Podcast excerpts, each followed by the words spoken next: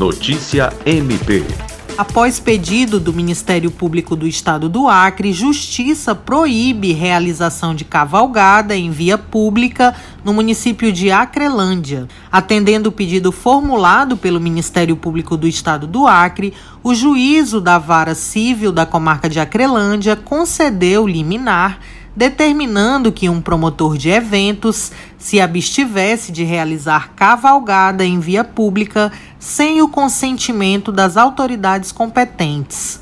Assinada pela promotora de justiça substituta Bianca Bernardes de Moraes. Em seu pedido, a promotora de justiça argumentou ser inoportuna a realização desse evento em meio à crise sanitária mundial causada pela pandemia do novo coronavírus e destacou ainda que o referido evento descumpre determinação dos decretos estadual e municipal que proíbe a aglomeração de pessoas. Andréia Oliveira, para a Agência de Notícias do Ministério Público do Acre.